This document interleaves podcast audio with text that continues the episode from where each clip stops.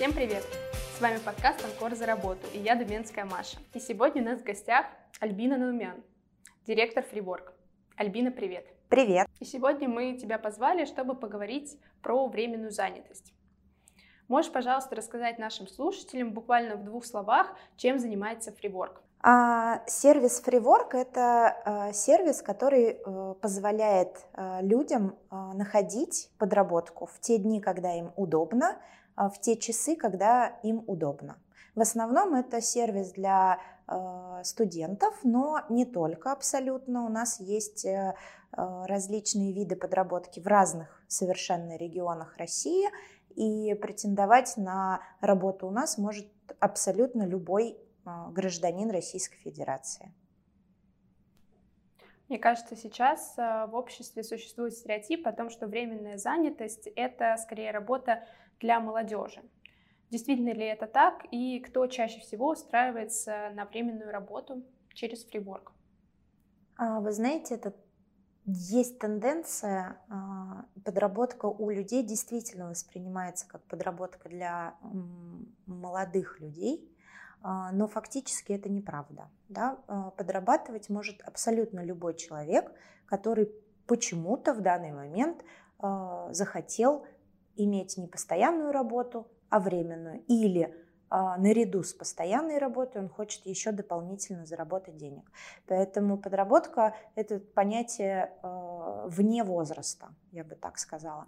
А, при этом внутри подработок есть, естественно, разные направления. Да? Есть направления, в которые более охотно идут э, молодые люди, есть направления, которые более привычны для взрослого поколения. Расскажи, пожалуйста, поподробнее про это разделение. А, во фриворке а, все зависит от а, сезонности на самом деле. Из интересного у нас регулярно бывают подработки в сфере различных мероприятий. Да? В частности, это могут быть какие-то большие мероприятия в Крокус Экспо, например, если мы говорим про Москву. Да? Это могут быть выставки, это могут быть какие-то форумы, а, когда наши исполнители помогают зарегистрировать гостей, а, занимаются навигацией, помогают в процессе проведения самого мероприятия, переключают слайды, подают микрофоны, а, стоят возле стендов. Это могут быть мероприятия, связанные с активностями различными, как городскими, так и частными. Например, мы а, выводили а, наших ребят в помощь при проведении различных концертов а, популярных исполнителей. Наши исполнители помогали посетителям проходить, справляться с турникетами, надевать браслеты. Ну, то есть, с одной стороны, достаточно простая работа, а с другой стороны, это все равно очень драйвово и весело, и, возможно, ты даже очень близко можешь познакомиться с исполнителем, который в этот момент выступает. Еще это подработки в магазинах различных, да, это может быть фэшн-ритейл, например. Клиентам, как правило, нужна помощь в торговом зале. Это помогать развешивать э, одежду, выносить ее из примерочной, развешивать в зале, разбирать поставки, алармировать товары, например. А, также у нас есть э, варианты, связанные с работой в офисе. Это могут быть э, замены например, секретарей на ресепшн, а, в ситуации, когда основной сотрудник по какой-то причине временно отсутствует а, на рабочем месте, а, наши исполнители помогают выполнять его работу.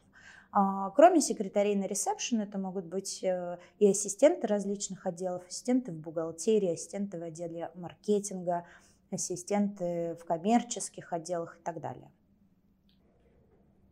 Давай поговорим немного про оформление на что кандидату следует обратить внимание при оформлении на временную занятость? Оформление по гражданско-правовому договору должно быть официальное. Ну, а, Тут есть два вида оформления в рамках этого законодательства. А, либо как договор ГПХ стандартный, да, когда работодатель платит за вас отчисления в пенсионный фонд, либо в качестве самозанятого. Это тоже один из видов договора гражданско-правового характера, но со специальным статусом. Если у человека есть статус самозанятого, то тогда налог а, пенсионный, например, да, ну, то есть ЕСН, в принципе, в целом это комплекс налогов, он не платится а, за этого исполнителя.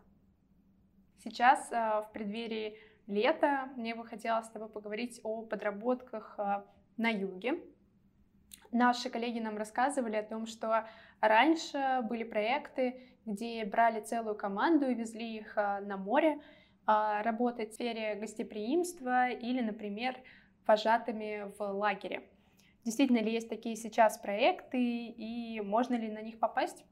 Они действительно существуют, э, и это действительно происходит так, как ты описала. Как правило, набирается какая-то группа, и э, ребята работают э, либо весь сезон, либо часть сезона на, в городах-курортах. А, но скажу честно, что во фриворке таких, такие позиции бывают крайне редко, потому что, как правило, желающих работать на курортах и так достаточно. Да? И, в принципе, любой э, желающий может э, найти себе такую подработку э, в интернете или там где-то в соцсетях. Я достаточно часто сталкиваюсь с такими объявлениями. Есть ли какие-то рекомендации, на что стоит обратить внимание, когда ты ищешь подработку, например, в социальных сетях? А, ну, я бы, наверное, всегда проверяла компанию а, в интернете. Да? У компании должно быть юридическое лицо, юридический адрес, а, можно посмотреть отзывы, понятно, что отзывы пишут, как правило, те, кому что-то не понравилось, но я думаю, что все сейчас умеют фильтровать а, информацию, поэтому с этим проблем не должно возникнуть ни у кого. А, и, э, естественно, нужно обращать внимание на документы. Нужно читать договоры, которые вы подписываете обязательно. Нужно понимать до того, как вы а, выйдете на работу, нужно понимать всю логистику взаимодействия. Да? А, подписали ли вы договор? А есть ли у вас задание на ту или иную работу, которую вы тоже должны подписать? Получаете ли вы акты о выполненных работах после выполнения работ? Ну и, соответственно, все условия по срокам выплат тоже должны быть прописаны в договоре.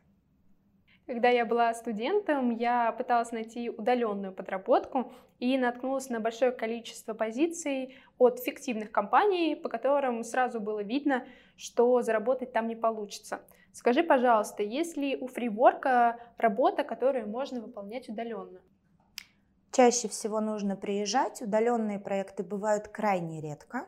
Обычно это э, перевод информации с бумажных носителей в электронный вид после больших мероприятий, да, когда проводятся форумы, очень много пишется на флипчартах, и когда эту информацию нужно оцифровать, такие проекты у нас бывают. А, что касается э, подработки о которой ты говорила, да, о твоем опыте, а, я бы хотела сделать еще одну такую заметку. Если вам предлагают сначала заплатить хотя бы 1 рубль, 5 рублей, 10 рублей, то, скорее всего, это не то, что вам нужно. Пожалуйста, к этому нужно относиться очень серьезно. На какой срок в среднем устраиваются люди на временную работу? А, наши исполнители всегда выбирают э, самостоятельно и срок, и дни, когда они могут. В среднем а, наши ребята работают э, примерно 10-12 дней в месяц. Это во время учебы. Летом, естественно, они работают чаще, потому что у них есть такая возможность. Ты уже говорила, что часть позиций предполагает присутствие в офисе, например, э, ассистент отдела маркетинга. Можно ли после такой временной занятости попасть в штат и остаться на стороне клиента? Можно. А, это на самом деле э, для клиентов э, очень интересная история, когда у них появляется постоянная потребность в сотруднике, они уже знают, как этот человек работает, а, как он справляется. И человек тоже знает, а, что это за компания, какая у, него, у них корпоративная культура, нравится ему там или не нравится. Я не могу сказать, что это а, практика достаточно частая, но примерно 20 человек в год из наших исполнителей остаются в штате компании. Давай теперь поговорим о самой интригующей теме. Это как формируется оплата. Скажи, пожалуйста, а, как решается, какая ставка будет на данной должности? А, как правило, исполнители работают на почасовых ставках, либо э, за ставку за единицу чего-нибудь. Например, нужно откопи... снять копии там, тысячи бумажек. Да? Вот за каждую бумажку они получают а, энное количество денег. Что касается в целом а, размера вознаграждения, то, а, как правило, ставка для временных сотрудников либо такая же, как у постоянных, либо чуть выше. Почему так? Потому что для того, чтобы привлечь сотрудника на временную позицию, который например, выйдет на все две недели, пока основной секретарь в отпуске. Да?